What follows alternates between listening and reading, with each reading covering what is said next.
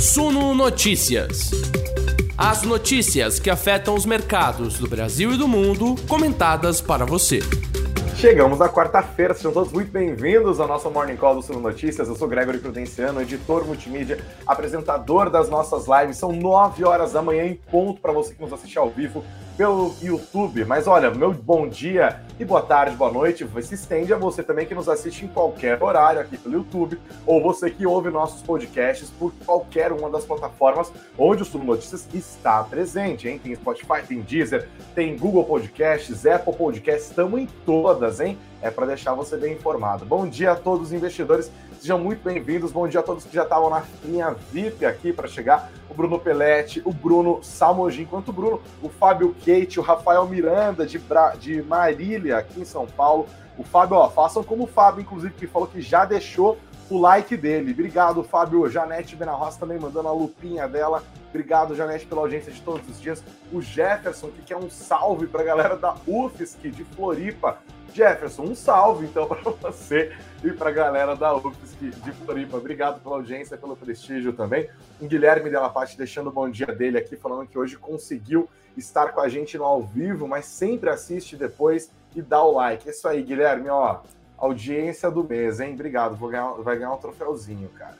Bom, pessoal, vamos começar a olhar para o que deve fazer preço nessa terça-feira. Sejam todos muito bem-vindos mais uma vez a todos que estão chegando agora aqui na nossa audiência. E olha, sempre importante destacar, né? O que, que rolou com o Ibovespa na nossa terça-feira, né? Um dia emocionante também, assim, porque foi um dia de muita movimentação nos noticiários gringos, né, com sanções anunciadas à Rússia por parte dos Estados Unidos, por parte da União Europeia. Como que terminamos ontem? Né? O Ibovespa se recuperou na véspera, ele tinha tido uma queda de 1,02%.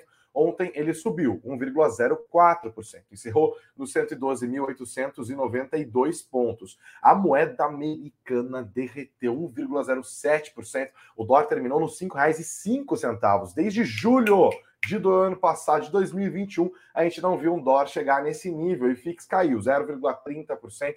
2.733 pontos. Olha, essa alta do Ibovespa, inclusive, aconteceu apesar das bolsas americanas, apesar das bolsas europeias que reagiram muito mal a toda aquela tensão internacional vinda da Rússia e da Ucrânia. O Ibovespa, investidores, continua a se beneficiar de um fluxo estrangeiro muito importante, né? Eu até explico rapidamente isso fluxo estrangeiro que tem vindo no, é, nesse ano, né? No ano passado, o Ibovespa foi uma das piores bolsas em dólar do planeta. A gente teve problemas macroeconômicos muito ah, alimentados pela PEC dos precatórios, pelos riscos fiscais associados a ela. Isso derrubou a nossa bolsa durante muito meses, muitos meses. A nossa bolsa ficou uma das piores do ano passado. O dólar subiu com o risco fiscal também e, e com movimentos globais, mas o risco fiscal pesou muito fortemente. E aí a gente tem neste ano os investidores fazendo rotação lá nos Estados Unidos das suas carteiras, procurando bons investimentos em países emergentes. Aí eles olham para o Brasil e veem empresas muito robustas e bastante descontadas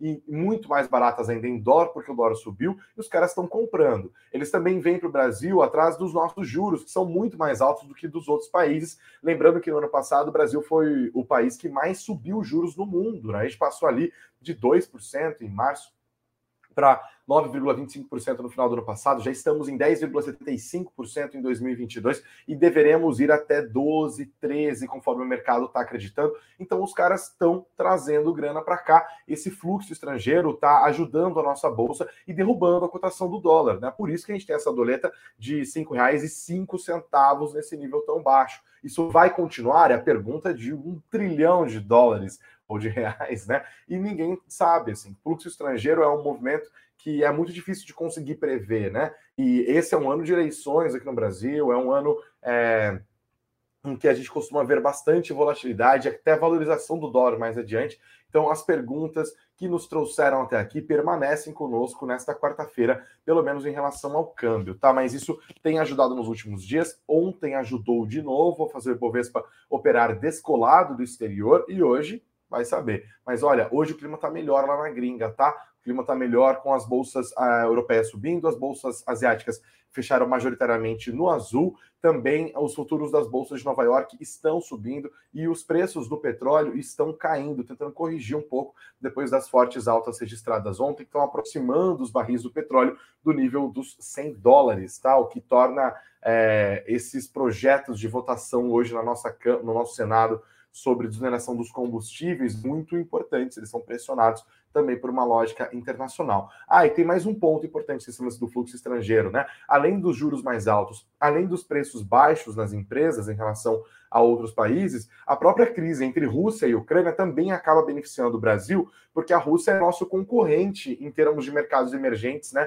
Que estão concorrendo ali por investimentos de investidores do planeta inteiro. Então, essa é, insegurança, todo esse risco todo trazido pela situação que envolve a Rússia e a Ucrânia, acaba tornando a, a Rússia menos competitiva e o Brasil mais vistoso aos olhos dos investidores estrangeiros. Isso tudo tem ajudado o fluxo aqui no Ibov. Tá? Agora, ó, já são, é, para quem nos assistiu ao vivo, 9 horas e 7 minutos, o significa que há 7 minutos o, Ibov, o IBGE divulgou o IPCA 15 do mês de fevereiro. IPCA 15 é uma prévia da inflação oficial, né? A inflação oficial é o IPCA, o índice de preços ao consumidor amplo, é dele que a gente fala quando a gente está falando da inflação geral, que o Banco Central está olhando, né? Que terminou 2021 em 10,06%.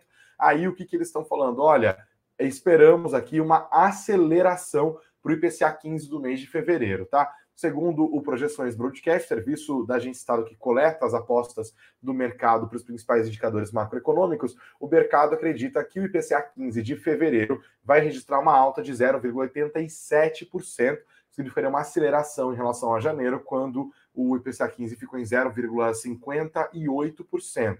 E olha, nessa possível aceleração, reforça esse possível cenário de continuidade do aumento da taxa de juros. E os dados foram divulgados agora. Vamos ver se a gente dá uma descobrida aqui. Vou atualizar o site do IBGE, a gente descobre juntos ao vivo.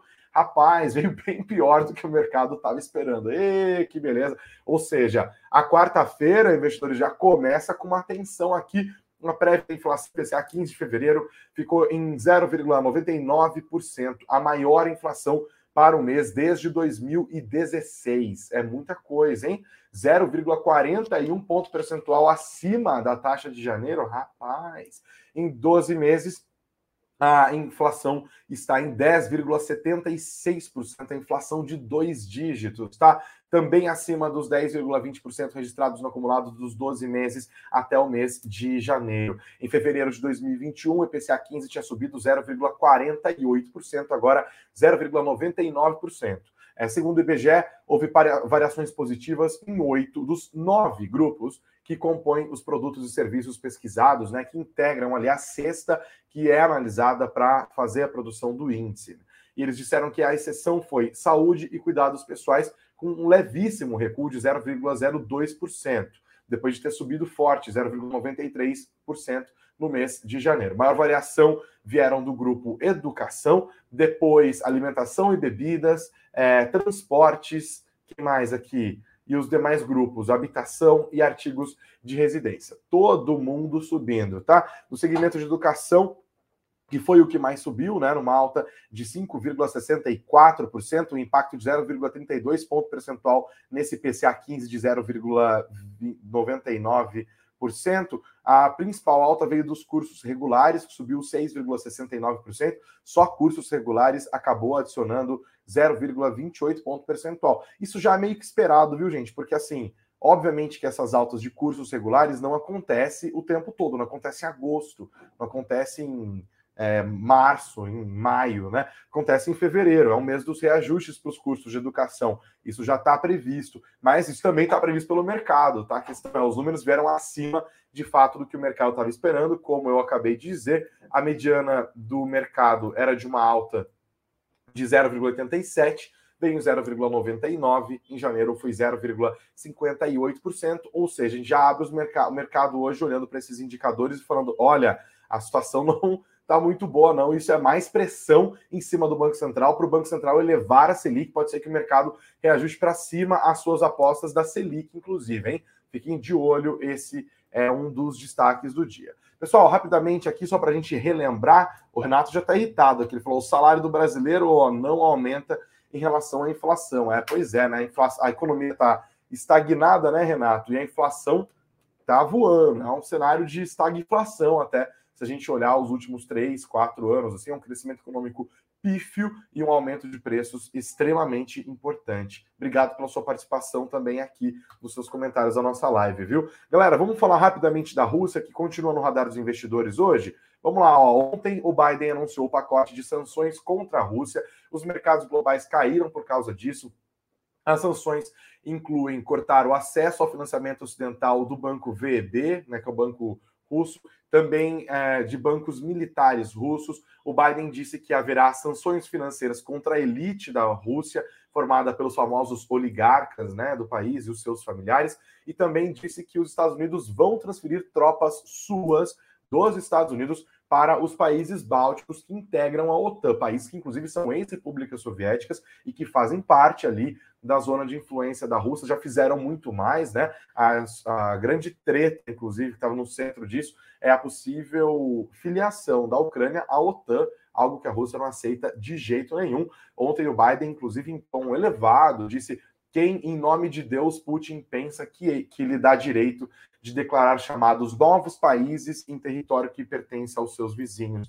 Falando aqui das regiões de Donetsk e de Luhansk, da Ucrânia, que foram consideradas pela Rússia independentes e que, por causa disso, independentes e logo aliadas do Kremlin, e por causa disso, é, o, a França, a, a, Rússia, na verdade, falou: ah, vamos mandar as tropas para lá, né? E aí a comunidade internacional fica assim: ué, mas como que vocês vão mandar tropa para um lugar que é um país autônomo, né? Porque a comunidade internacional não reconhece a independência desses estados. É só a Rússia. Você fala, ah, não, eu não estou invadindo, estou mandando tropas para regimes aliados aqui, né? Pra, justamente para defendê-los da Ucrânia. Ou seja, né? É o famoso arranjando sarna para se coçar. O mundo continua prestando atenção nisso. Isso já assustou o mercado ontem, mas assim, assustou muito, né? As bolsas caíram com muita força, o petróleo subiu com muita força. Hoje pode ser um dia de reajustes, inclusive, tá? Abre espaço para que isso tudo aconteça. Fiquem de olho. Mas ainda falando sobre o internacional, lembrando que nosso site aqui no suno.com.br barra notícias, suno.com.br barra notícias, vocês têm mais notícias sobre isso, né? O resumão do pregão de ontem, matéria do Bruno Galvão aqui sobre o dólar fechando no menor nível de 2021, explicando essa dinâmica que eu acabei de pontuar. Nós temos ontem o petróleo subindo forte, é, com essas sanções impostas pelos Estados Unidos e União Europeia à Rússia, e os analistas agora já prevendo os preços do barril do petróleo a três dígitos, ou seja, chegando ali no nível dos 100 dólares, tudo isso entra no radar dos investidores, tá? Mas tem mais coisa, e agora a gente começa a falar aqui dos nossos balanços. Gerdau, que foi divulgado agora, vamos de balanço, é isso? Vamos de balanço então, pessoal. Os dados da Gerdau acabaram de ser divulgados na manhã dessa quarta-feira. A Gerdau, inclusive, apresentou um lucro triplicado no quarto trimestre de 2021 em relação ao quarto trimestre de 2020. Foram 3 bilhões e meio de reais, 3,52 bilhões de reais é, conforme os dados divulgados e já anexados aqui na CVM, né? 241% de alta no lucro líquido na comparação com os últimos três meses de 2020. Em relação com o terceiro trimestre de 2021, houve uma retração, no entanto, de 36%. No acumulado de 2021, a Gerdau teve um lucro líquido de 15,55 bilhões de reais em 2021, mais do que seis vezes o registrado em 2020, 2,3 bilhões de reais. Né? E eles explicaram aqui em nota a variação do resultado financeiro do quarto trimestre de 2021 em relação ao quarto trimestre de 2020, ajustado pelos itens não recorrentes, ocorreu devido a uma menor variação cambial, que favoreceu as dívidas da companhia em moeda estrangeira. Em relação ao terceiro trimestre de 2021, a despesa financeira foi impactada pela operação de recompra dos bons, que são os títulos da dívida que eles emitiam em dólar lá no exterior, né? Cujo objetivo foi reduzir a exposição da dívida em moeda estrangeira, né? Ou seja, o dólar não subiu tanto assim nos últimos meses do ano passado em relação aos aos meses do terceiro trimestre. Isso ajudou os números da Gerdau. Vamos ver agora como que GGBR4 reage hoje no Ibovespa quando os papéis abrirem, tá? Mais dados aqui, localiza, quase dobrou o lucro em 2021 com melhora das suas margens, tá? Lucro líquido no quarto trimestre de 2021 da Localiza ficou em 442,1 milhões de reais, é, ou seja, 10% maior do que foi registrado no quarto trimestre de 2020. No acumulado de 2021, o lucro subiu 95% em relação a 2020, fechou em 2 bilhões e 43 milhões de reais. O EBITDA no quarto trimestre da Localiza subiu 24,3%, terminou em 935,4 milhões de reais, tá? E aqui nós temos também o release, né, os dados divulgados pela própria empresa, eles dizem que a receita líquida no quarto trimestre cresceu 30,5%, que a taxa de utilização da frota foi mantida num patamar elevado, acima de 81%, mesmo com o aumento das participações dos segmentos de curto prazo e incremento da média diária, que alcançou R$ 102,07, um crescimento de 29% em comparação com o quarto trimestre de 2020. Tem inflação aí no meio também, obviamente, né? Mais resultados, a BRF divulgou seu lucro, ele subiu 6,9%, terminou em 964 milhões de reais, isso falando do quarto trimestre de 2021, tá? É, a receita líquida também subiu 19,6%, ficou em 13 bilhões 724 milhões de reais, e o resultado do quarto trimestre da BRF acabou sendo impulsionado justamente pelo crescimento da receita líquida, por reconhecimentos de crédito tributário sobre prejuízos fiscais, que foram de 184 milhões, compensando as despesas financeiras que também cresceram no quarto trimestre, tá? A receita líquida da BRF em 2021, no total, foi de 48,3 bilhões de reais, alta de 22,5 bilhões. E o EBITDA ajustado no quarto tri ficou em 1 bilhão 687 milhões de reais. Mais dados, se você quiser aqui sobre a BRF, está aqui no nosso site, aí não se percam. A Vivo Telefônica, né? Telefônica também divulgou seus números. Nós temos um lucro dobrado no quarto trimestre de 2021 em relação ao mesmo período do ano passado, de é, 2,6 bilhões de reais no ano, a alta foi de 30,6%, né? Quanto que ficou em 2021? 6,2 bilhões de reais de lucro no quarto tri, 2,6 bilhões, ou seja, foi um, um quarto tri bem forte, né? Com aumento de receita também, né?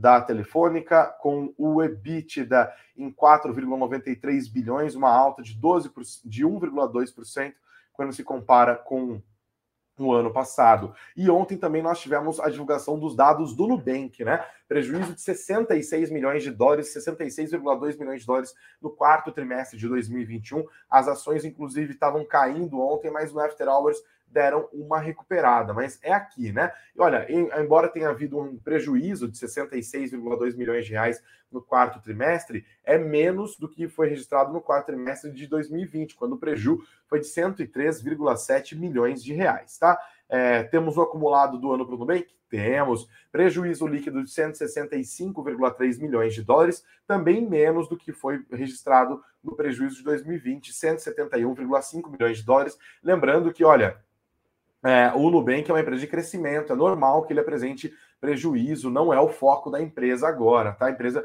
inclusive, é, subindo no After Hours é uma notícia interessante, lembrando que esse é o primeiro balanço do Nubank depois da, do IPO que foi feito lá em dezembro do ano passado, tá bom? É, hoje, pessoal, Eletrobras finalmente aprovou o processo de privatização feito pelos acionistas. Ontem estava marcada essa Assembleia Geral Extraordinária, aí ela começou, logo foi interrompida, teve um assim, climão tenso daquele, aquela torta de climão gostosa, foi interrompida durante muito tempo, havia expectativa de que a reunião fosse cancelada, e no final das contas houve a votação é, e no final das contas, eles acabaram decidindo aprovar o processo de privatização da Eletrobras, indo na contramão ali do que o candidato número um das pesquisas, que é o ex-presidente Luiz Inácio Lula da Silva, tem feito. Né? Ele tem dado várias declarações de que é contra a privatização da Eletrobras. O mercado, obviamente, é a favor, né? E isso está é, na pauta já há muito tempo.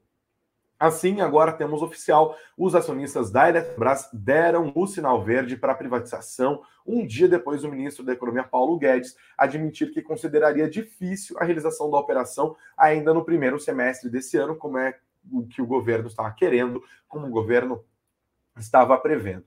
A assembleia foi virtual, 26 acionistas participaram, a maior parte procuradores que acabam representando mais do que um acionista da companhia. Começou por volta das duas e meia da tarde, por mais de cinco horas. Foi um clima tensão, houve suspensões durante a Assembleia, inclusive, houve grandes abstenções. Os acionistas, no final das contas, aprovaram. O quê?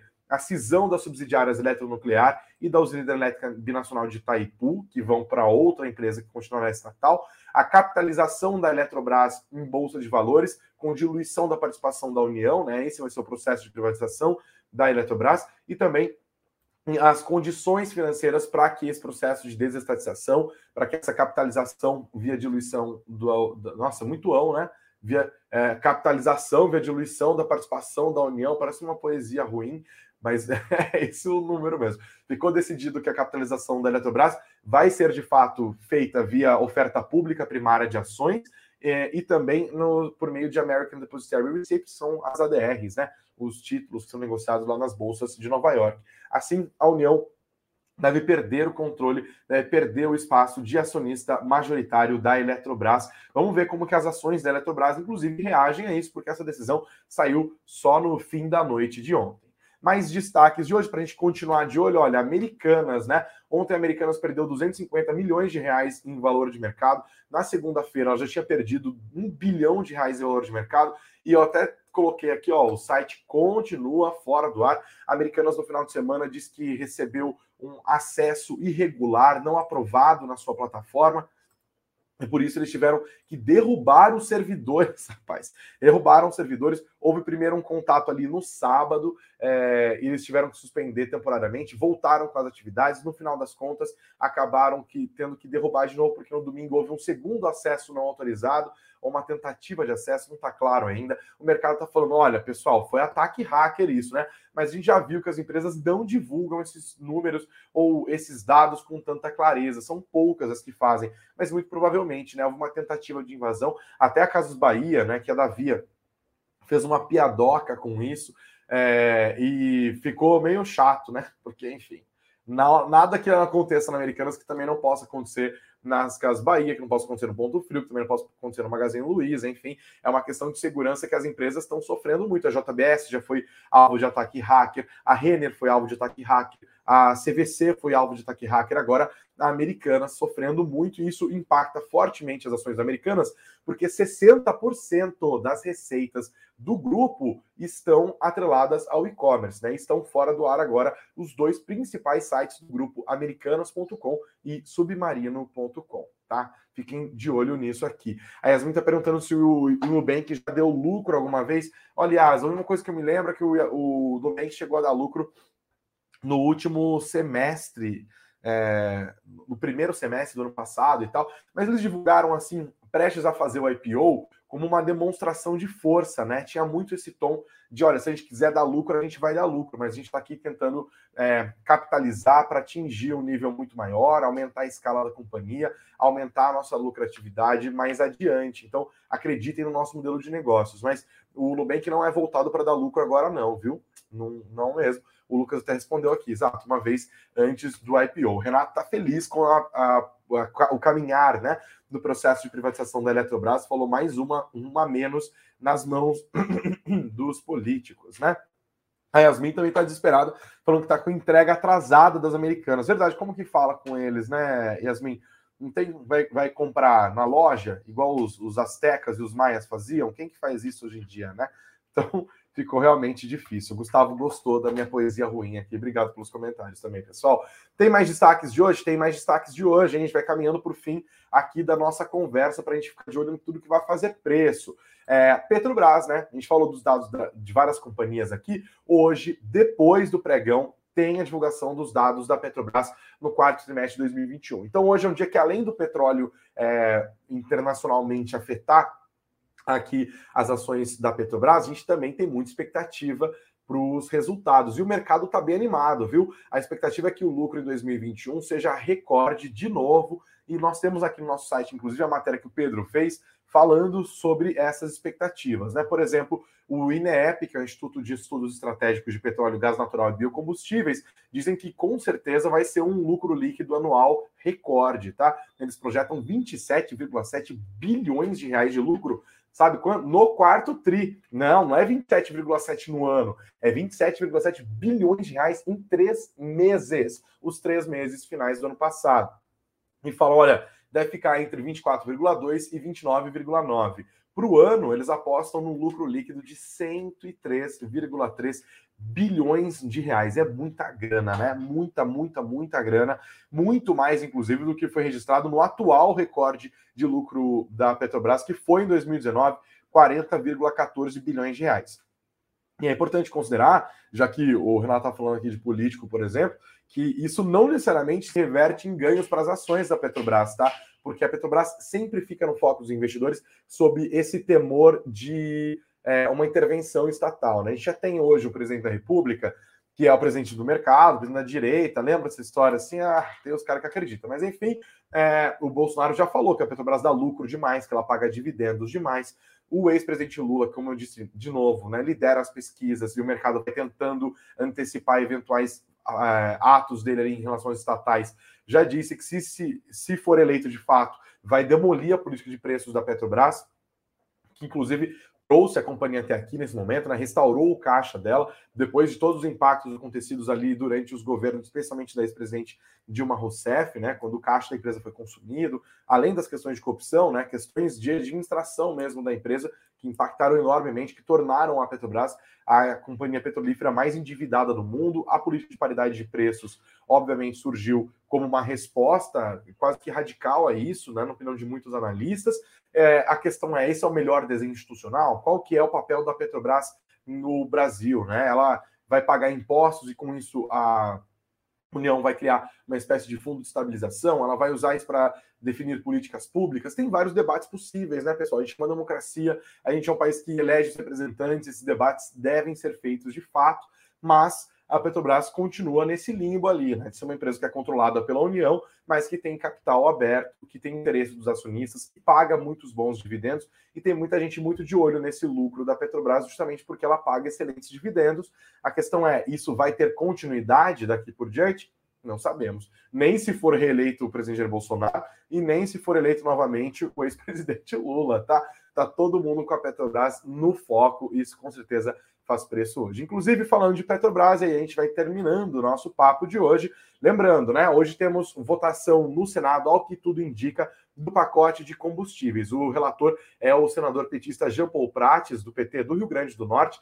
Ele disse que a proposta que estava fazendo parte do pacotão lá de criação de um imposto sobre exportação de petróleo é, não vai mais rolar. Ele vai tirar isso do pacote e disse que, olha, sim, vamos votar a proposta hoje, nesta quarta-feira. Mas o presidente do Senado, que é o Rodrigo Pacheco, PSD de Minas Gerais, disse que a votação pode ser adiada mais uma vez e que talvez possa ser adiada lá para a semana do Dia da Mulher, do dia 8 de março. Então, tem muitas ansiedades com relação a isso também. Fiquem espertos, é risco fiscal faz preço com certeza. Beleza? Temos, ó, 27 minutos e 40 segundos de live aqui. Acho que é isso, hein, galera? Vamos terminando por aqui. Vocês já sabem o que deve fazer preço nessa quarta-feira, dia 23. Não se esqueçam de deixar o like, que é super importante para a gente aqui. Sejam muito bem-vindos vocês que estão chegando no nosso canal. E eu deixo duas dicas importantes para vocês aqui. Primeiro, a campanha de aniversário da Suno está rolando no link da descrição do vídeo, no link da descrição da live. Está aqui.